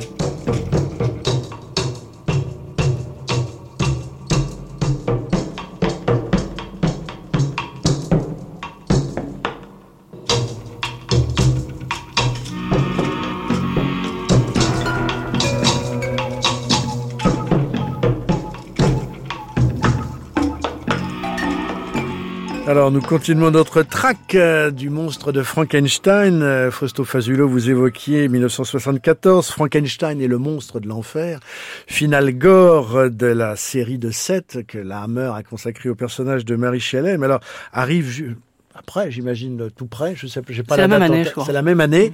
Alors un, un, un, must absolu du Frankenstein gore et du Frankenstein très mauvais genre, c'est celui de Paul Morisset. Donc film produit par Andy Warhol. Paul Morisset faisant partie, on peut le dire, de la je veux pas de la tribu warholienne, mais je veux dire de la factory. C'était le patron peu. de la factory, en fait. Le patron de la factory, avec évidemment. Euh, Joey d'Alessandro, euh, Udo Kier, Udo Kier bien sûr, mmh. et puis Dalila Di Lazzaro, qui n'était pas encore Madame Alain Delon, mais qui avait déjà d'un bel héroïsme dans ce type de production. Mais alors là, là, là, on est vraiment dans une sorte de d'épiphénomène gore oui, oui, on est de l'histoire de Frankenstein. Donc on est au début des années 70. Et euh, en fait, euh, Andy Warhol et Paul Morisset veulent se lancer dans une série de, de films. Ils ont rencontré des, des producteurs en Italie.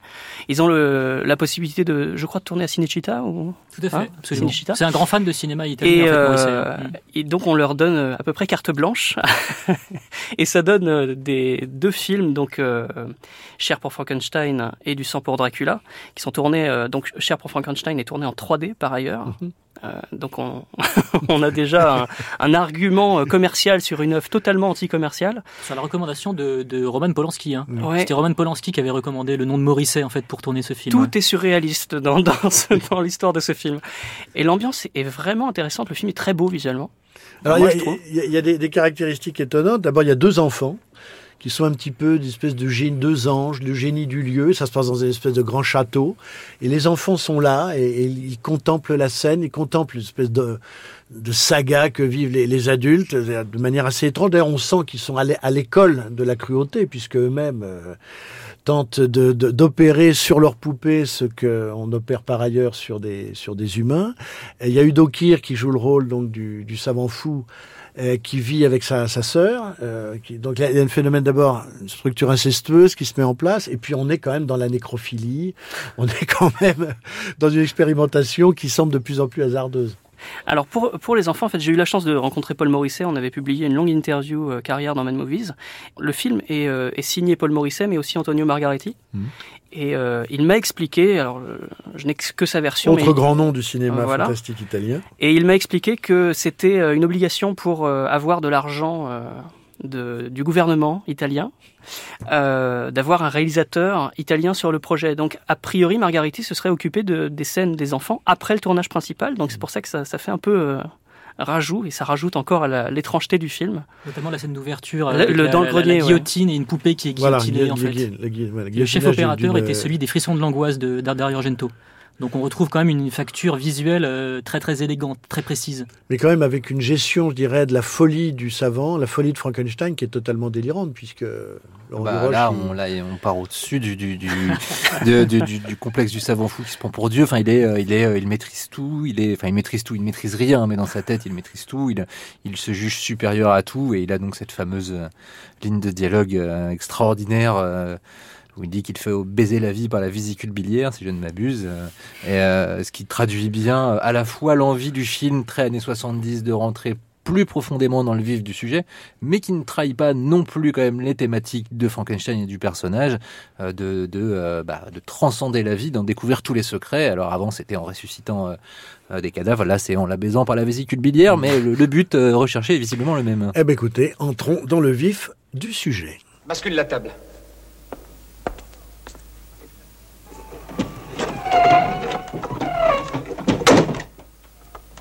Bientôt, je vais te faire vivre. Tu vas voir ça. Sale petit con Tu ne m'as jamais vu? Retourne-toi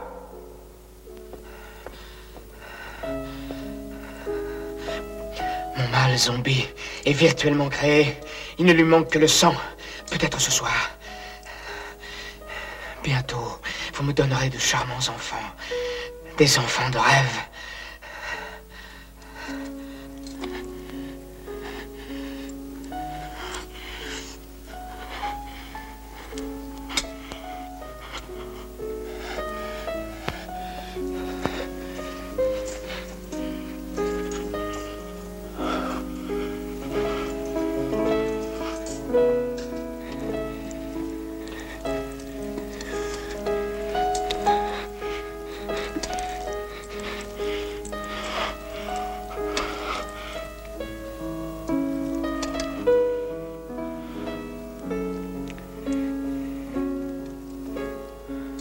Otto Otto Redescends-moi.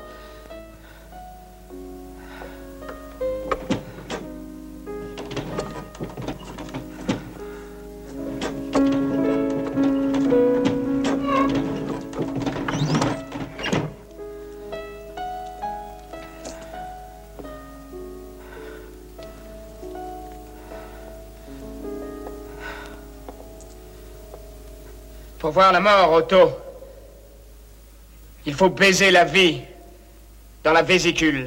Laurent Duroche ah, voilà, bah, c'est un poème euh, avec cette magnifique musique euh, qui, qui, euh, qui, est une musique de scène d'amour, du Bilitis presque, on dirait un petit peu. non, bah, que rajouter Enfin, tout, tout, a été dit par ce cher baron. Alexandre Poncet Que dire Pour contrebalancer, dans les mêmes années, il y avait quand même Frankenstein Junior de Mel Brooks qui. Ouais, tout à fait. Qui, qui apportait, 74, l'année suivante, ouais. Ouais, Qui apportait hein, une sorte de de sourire, d'abord d'hommage émouvant à la, euh, pas à la Hammer, mais au film de la Universal, et qui permettait de décrisper un peu le débat, Fausto Fazulo. Oui, puis moi je veux juste, je vais pas faire mon monomaniaque sur Paul Morisset, hein, mais, euh, mais j'aime vraiment beaucoup ce film. Et, euh, et euh, c'est vrai que pour le coup, lui, il ne, il, il ne, paye de tribut à personne, il ne rend aucun hommage, et, et en interview, il est très très virulent et méchant vis-à-vis des films de la Hammer. Euh, il les trouve tous médiocres, interprétés de façon tout à fait catastrophique. Euh, bon, je n'adhère pas, absolument pas à son, discours, mais c'est assez drôle en fait de se, positionner contre des chefs-d'œuvre tels que ceux de, de la Hammer, même si à l'époque, effectivement, ils n'étaient pas jugés tels quels. Hein. I love my miraculous mechanical monster. You would too, if you had one just like her. It lives inside me, ticking, talking, never stopping. I hope. Tick tock. The first heart attack was the best. It didn't hurt, just burned. Then they wired me up to the other machine. The one with more dials and buttons. Beep, beep, beep, little the fucking peep. The life support machine just kept on bleeding and buzzing. That was when I found her. I just stuck in the key. She ticked. She talked. She sucked my fucking cock. Then after I paid the bill, I took her home.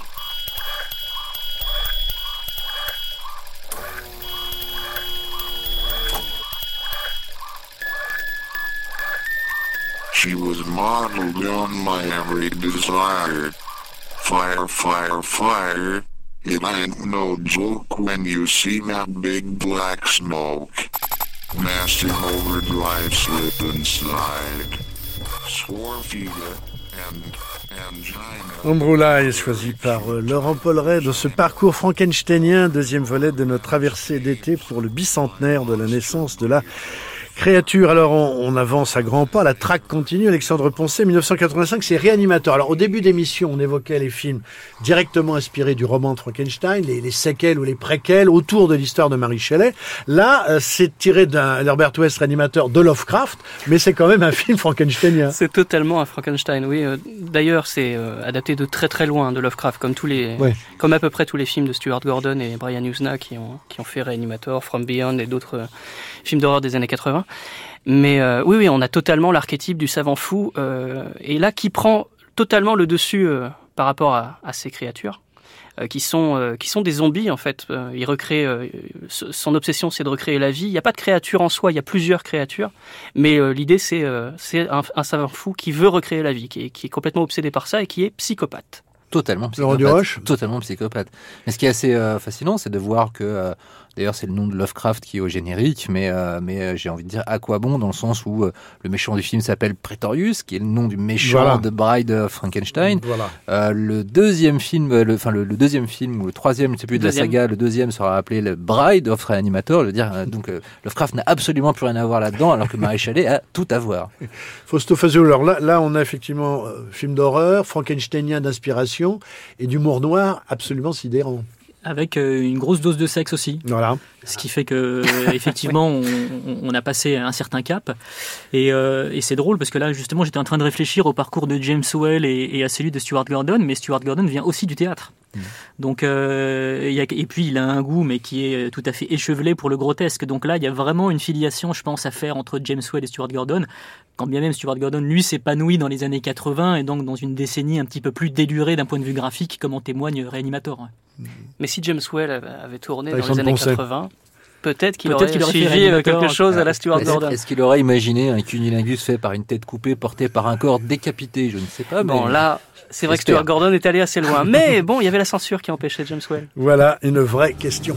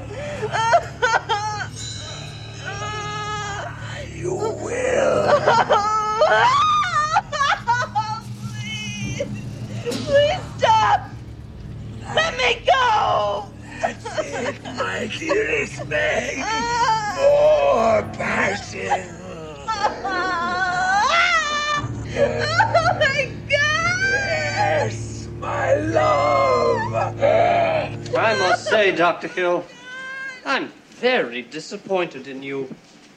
You steal the secret of life and death, and here you are trysting with the bubble-headed co-ed. You're not even a second-rate scientist. Ah, Mr. West, I'm actually glad to see you. It saves me the trouble of having to send for you. You'll never get credit for my discovery. Who's going to believe a talking head? Get a job in a sideshow. Voilà un extrait du réanimateur de Stuart Gordon, Fausto Fazul. Autre film remplir dans la foulée, Frankenhooker. Un chef-d'œuvre absolu de l'histoire du 7e art, Frankenhooker, 1990, Frankenenlotter. Cinq, cinq ans plus tard, oui. Voilà. Euh, du grand Frankenenlotter. Bah, c'est déjà de par le, le, contexte et le décor du film, c'est un long métrage qui est tout à fait passionnant. Ça se passe dans, à New York, mais euh, époque pré-Giuliani, donc avant le nettoyage total mmh. en fait de la ville. Euh, ce qui fait qu'on a une vraie ambiance de déliquescence urbaine et qui devient par là même un peu gothique sur les bords. Et euh, là, l'histoire en deux mots, c'est un, c'est un, c'est un jeune homme qui est très triste d'avoir perdu sa fille fiancé qui s'est fait découper par une tondeuse à gazon et qui va décider de reconstruire son corps avec plusieurs membres qui viennent de prostituées des rues de New York. Voilà. Ah, qui ont explosé grâce à un, un crack, crack euh, à un voilà. crack de sa fabrication. Voilà. C'est un film génial. Hein. Voilà. Faut, faut, absolument hilarant. Bah, rien que pour la scène d'explosion des prostituées euh, grâce au crack euh, susdit, c'est juste, euh, c'est psychotronique, euh, en, pas en diable, c'est, on n'a jamais vu ça sur un écran, avec des effets spéciaux. Disponible de... en DVD, bien évidemment. Tout à fait, oui. oui, tout oui, à fait. Voilà, on s'adresse donc à nos auditeurs. Si vous êtes en loin d'un loueur de DVD, peut-être l'outil Frankenhooker et surtout, ne renoncez pas à ce divin plaisir de visionner cette bande de Frank Hennen, l'auteur. On termine avec un autre film frankensteinien, lui aussi directement inspiré, je dirais, des thématiques et des obsessions poétiques de l'univers de Marie Shelley. Mai 2002, Lucky Mackie.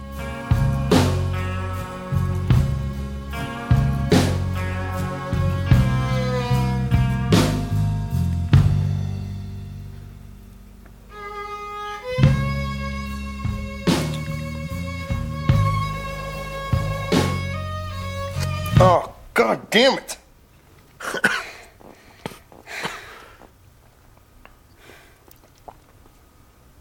fuck is that? Oh, fuck, I'm bleeding. I know. May, what are you doing? Please. Okay? I need a towel.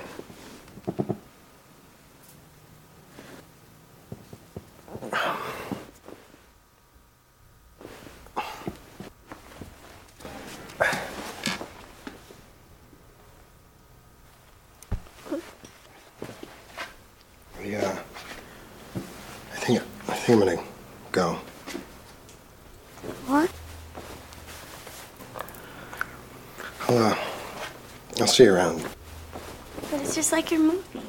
Mais de Lucky Mackie, alors là, effectivement, 2002, euh, Alexandre Poncet, euh, c'est un, c'est tout à fait, c'est un film frankensteinien. C'est une, une, jeune fille qui est à la fois, euh, qui vit parmi des poupées, notamment une poupée qu'on lui avait offert étant enfant, euh, et qui est fascinée par la couture, par toutes les l'assemblage, euh, en même temps qu'elle est infirmière chez un vétérinaire un petit peu spécial, un petit peu amateur, et elle décide, euh, comme les gens ne sont pas parfaits, de prélever le meilleur chez chacun, même quand le meilleur c'est la main, les yeux, le cou et les jambes. Donc là aussi, elle frankensteinise d'une certaine façon, à sa manière artisanale, dans son appartement. Film extraordinaire.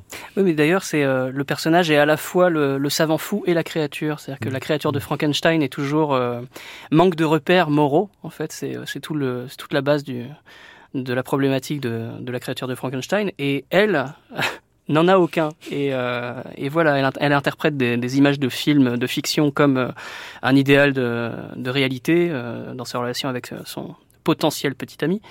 Et c'est intéressant de voir comment le Kim Maki mm. synthétise les deux personnages, le créateur et la créature, dans, dans cette fille-là. Mm. D'autant que l'interprète euh, Angela Bettis, qui est parfaitement incroyable, euh, ressemble à une poupée néo-gothique qui pourrait être euh, la fiancée de Frankenstein, hein, littéralement, dans le look, dans, dans la rigidité. Il y a vraiment de ça, quoi. Laurent Duroche Ah bah oui, elle est, elle est extraordinaire. Elle est, elle a à la fois une beauté absolument absolument dérangeante et aussi une innocence qui fait qu'elle allie en elle-même, c'est vrai, les qualités de, d'innocence du monstre et aussi du, de, de, de potentielle dangerosité qui, sont assez fascinants euh, à regarder à l'écran. D'ailleurs, elle deviendra l'égérie de, de Lucky Makir, apparaîtra notamment dans l'épisode qu'il réalisera pour la série Masters of Horror, qui est très très bien aussi. Alexandre Poncé, on termine euh, ce passage en vue du cinéma avec euh, le dernier, le Bernard Rose. Oui, Frankenstein de Bernard Rose qui sort en, en, vidéo qui est, à mon avis, excellent. Vraiment, c'est, il a, il a raconter l'histoire de, Frankenstein entièrement du point de vue de la créature. Donc euh, c'est totalement à la première personne, ce que ça n'a jamais été fait auparavant.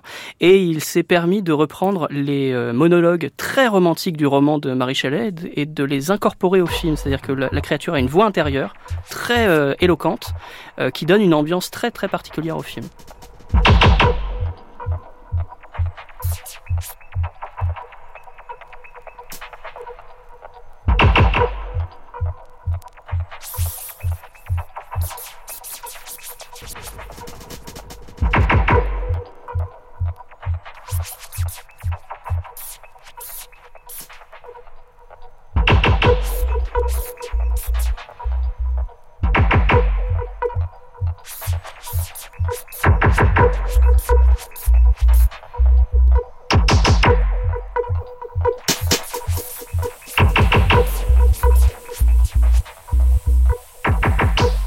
Culture, Grande Traversée. Frankenstein et le monde des créatures artificielles. François Angelier.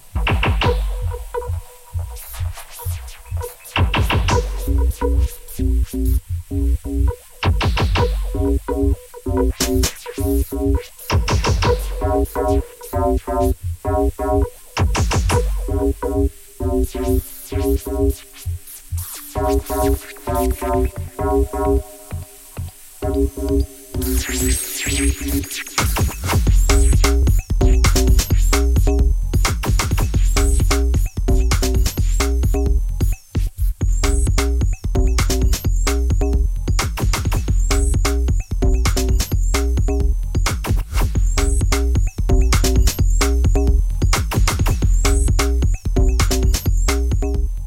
Conclut ce parcours sur la postérité cinématographique et graphique de la créature de Frankenstein.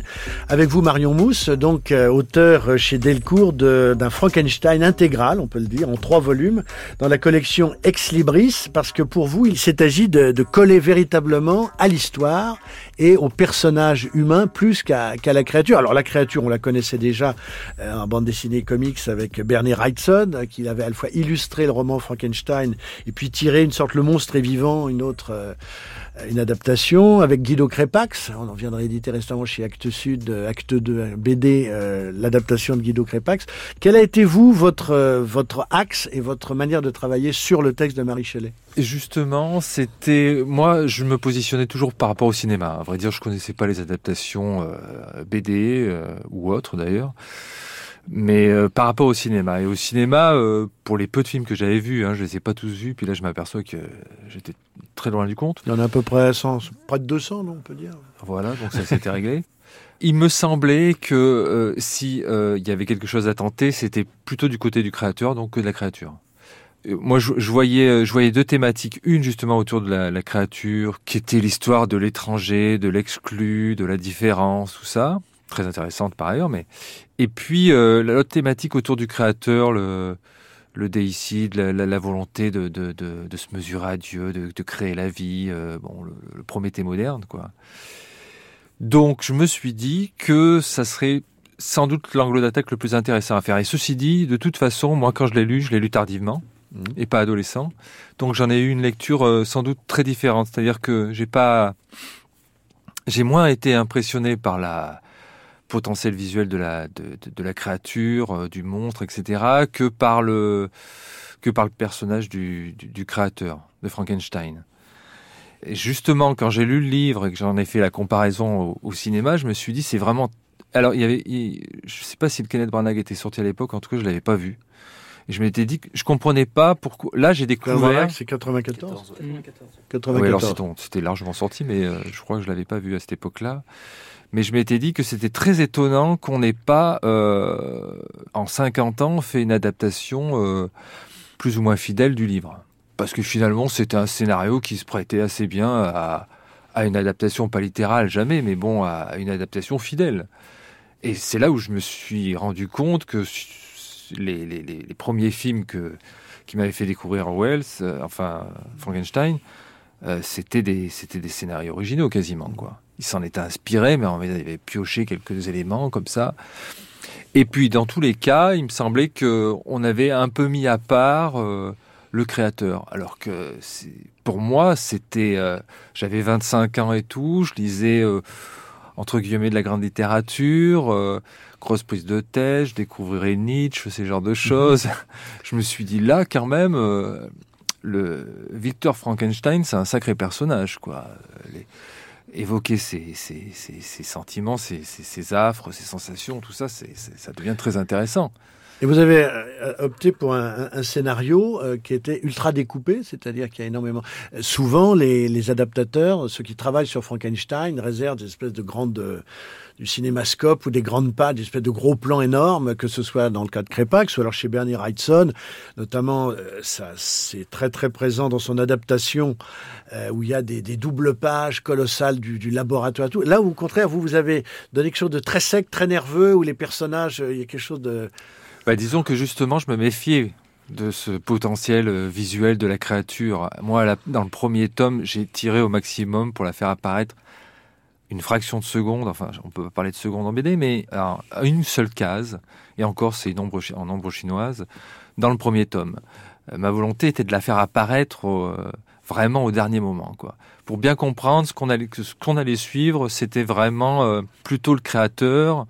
Après, il fallait que, que je dégage une idée qui était pour moi vraiment celle du Prométhée, c'est-à-dire celle du déicide. C'était je parle toujours de religion quasiment. Quoi. Mmh. Donc c'était une vision très théologique de, de l'histoire de, de Shelley, mais qui, qui, je crois, est très importante dans le livre, même euh, si elle se ressent pas euh, autant que dans la BD. Enfin, j'espère, parce que pour moi, c'était vraiment le, le, nerf de la guerre, cette mmh. histoire.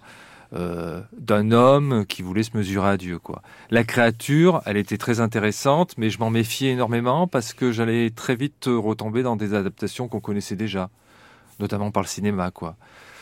Donc, euh, Donc, vous avez donné une plus grande place à la fois au personnage de Victor Frankenstein, et puis à toute sa famille, à, tout, son environnement, parce qu'on voit les personnages comme ça qui grouillent en permanence. Et eh oui, parce que c'est en ça que le personnage est intéressant. C'est quand même un type qui va donc créer un monstre. Enfin, c'est lui qui va le créer et le formater comme monstre, et qui va se retrouver euh, à en faire un, un tueur en série, qui tue tous les gens de son entourage.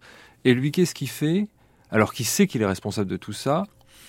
Il se met à courir soit devant, soit derrière la créature. Mais moi, la première chose que je me suis dit, c'est un homme intelligent, c'est quand même un savant, on va dire un génie. Il a un cerveau, il sait réfléchir. Pourquoi cet homme-là, qui est la raison de tout ça, de tous ces meurtres, parce que alors tout le monde meurt, quoi. Hein, mhm. Ah bah oui, c'est en ça que c'est formidable et que c'est un vrai roman d'aventure, parce que euh, pour l'époque, c'était assez intéressant. Euh, pourquoi cet homme-là euh, n'en finit pas avec la vie, quoi? On en revient toujours à cette histoire de vie, quoi il crée des vies, il est incapable de, la de, de, de, tuer cette vie aussi. Ni celle de ses créatures, ni la sienne en premier. Quoi. Il sait très bien qu'en réalité, euh, l'origine de la haine de la créature, c'est la vengeance. Et l'origine de la vengeance, c'est lui. Bon, s'il se suicide, s'il en finit avec la vie, en plus, il n'est pas, il est pas croyant. Il le dit, il le répète. Donc il n'y a pas de problème à ce qu'il se suicide. Est-il capable d'en venir, euh, de, terminer sa propre vie quand euh, son obsession est de la créer? Voilà, c'est ça, qui est très intéressant. C'est pour ça que c'est, il y avait de quoi faire largement trois tomes, ne serait-ce que sur le créateur, quoi. Parce qu'il y, a toujours une mise en abîme perpétuelle autour de la création, quoi.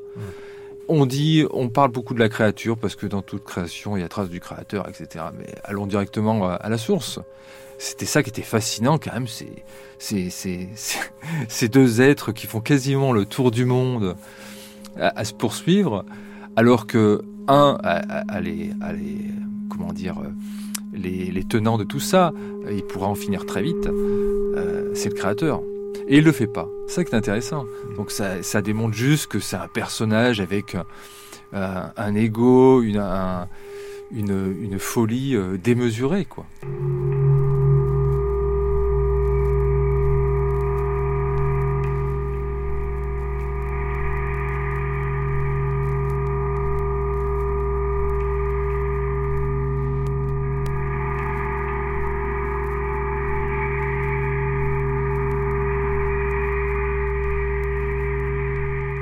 Alexandre Poncet oui, je trouve intéressant le fait de parler de, enfin de, de s'étendre sur la religion euh, dans la bande dessinée, parce que c'est déjà dans le, dans le roman Entre les lignes, dans le, dans le roman de Shelley, la créature euh, autodidacte lit beaucoup de livres et lit Milton, mhm. Paradise Lost. Donc euh, voilà, une œuvre qui a beaucoup compté pour Shelley apparemment. Oui, dans le cinéma, c'est c'est quelque chose qu'on a souvent évité, quoi.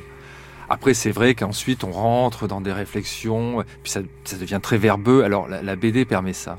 Mm. qu'elle a l'écrit, on peut faire des, bulles assez conséquentes, euh, on peut avoir un phrasé plutôt littéraire et ça passe. Dans le cinéma, c'est un peu plus compliqué. Et du coup, je ne sais pas si c'est la raison, mais euh, c'est vrai que c'était une thématique qui est, très peu exploitée dans, dans le cinéma. Et c'est pour ça que c'était aussi intéressant de le faire à l'époque. Pourquoi toujours euh, rester dans cette époque-là lorsqu'on fait une adaptation de, Frankenstein? Alors qu'on peut la faire largement contemporaine. Bah, on peut la faire contemporaine. Là, pour le coup, moi, si euh, ma vision était vraiment euh, celle par rapport à, Dieu, enfin l'aspect théologique, ça fonctionne beaucoup mieux à l'époque quand même au 19e qu'aujourd'hui. Ça a plus de sens au 19e qu'aujourd'hui. D'ailleurs, le film de Bernard Rose, lui, se débarrasse plutôt de, de ces problèmes théologiques, pour, euh, vu qu'il se passe à notre époque, pour, euh, pour euh, adopter d'autres d'autres points de vue et d'autres thématiques. Oui, j'aurais pu prendre en plus une autre raison que, que la religion pour parler du fait de, de, de créer, de, de, de fait de ne pas se suicider ou, ces choses-là. Bon, là, en l'occurrence, ça s'y prêtait. Et effectivement, on en a les racines dans le livre, à vrai dire. Même si c'est pas exploité à fond, parce que elle a sacrifié beaucoup de choses. Moi, par exemple, j'ai fait beaucoup de de coupures. Il y a des scènes très longues où on visite quasiment le monde entier, on va mhm. jusqu'en Mongolie, etc. Bon, à l'époque, ça, n'avait un, intérêt, les gens n'avaient pas voyagé, euh, tout de suite c'était l'exotisme, c'était fantastique. Moi, évidemment, ça, je n'ai pas mis tous ces passages-là.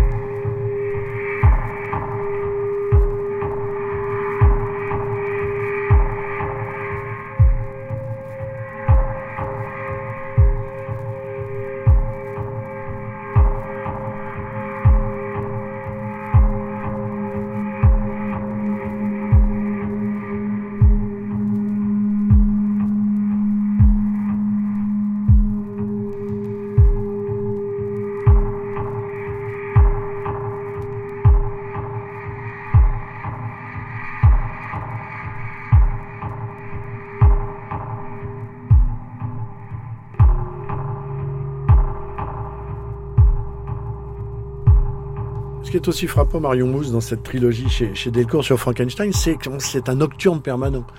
Déjà, il y a un grand découpage, c'est très très découpé, euh, ce qui une espèce d'étouffement par moment, quelque chose d'assez angoissant. Là, l'angoisse, elle est récurrente avec cette agonie, parce qu'on on suit la file de, de l'agonie de, de, Frankenstein. Et puis en même temps, on est toujours dans l'ombre. Il y a un côté morfondu, il y a un côté sombre comme ça. C'est très Ouais, ouais, tout à fait, parce que bon, alors déjà, des couleurs noires, un peu violâtres, euh, verdâtres. Oui, c'est ça. Oui. Il y avait, alors déjà la couleur, j'avais un peu dit à la coloriste de s'inspirer de la Hammer, moi.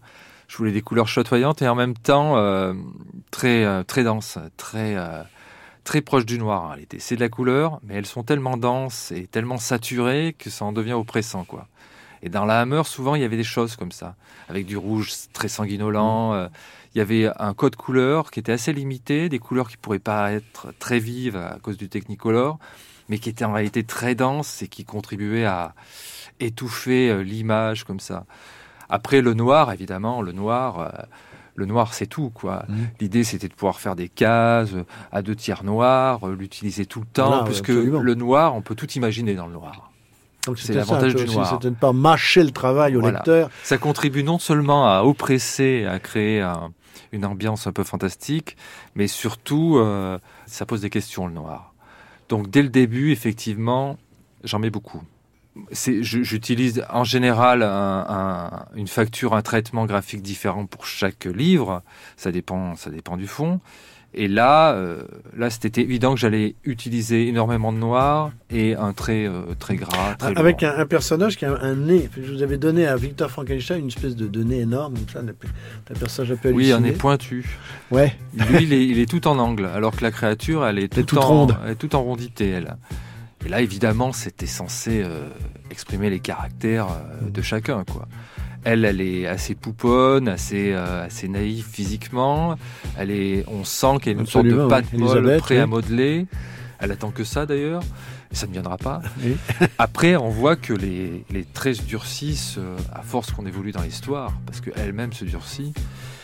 Quant à lui, euh, dès le début, il est tout en angle, euh, il a un nez euh, comme une proue de bateau, Voilà, il fonce. ce que j'allais dire, il ressemble un peu au bateau Ouais, sur lequel il de, est de- de hébergé. Walton, ouais, il, il fonce droit et rien ne l'arrêtera, on le sait. Mario Mousse, Frankenstein, trois volets, donc une trilogie d'adaptation en bande dessinée avec, on peut citer également les travaux de Denis Després en, Oui. Frankenstein chez Casterman. chez. Casterman, et puis bon, Bernie Wrightson au- chez, chez Soleil et, et Albin Michel. Et puis donc, euh, tous les, films dont on a parlé aujourd'hui euh, dans cette euh, deuxième volet de Grande Traversée consacrée à Frankenstein, eh bien, sont disponibles en DVD et en Blu-ray. Vous trouverez tout sur le site donc de l'émission. Bien évidemment, merci messieurs d'avoir été avec moi pour euh, rendre hommage largement à cette longue histoire de la postérité cinématographique et graphique de Frankenstein. On parlera une autre fois des jeux vidéo et des mangas. Parce Avec plaisir, euh, il n'y a aucun problème. C'est c'est récurrent et c'est continuel. L'émission a été réalisée par Laurent Polleret à la technique Claude Niort. Je vous retrouve demain à la même heure pour le troisième volet de cette grande traversée. Demain, nous parlerons du golem, du pygmalion et de Prométhée. Bonne journée à tous.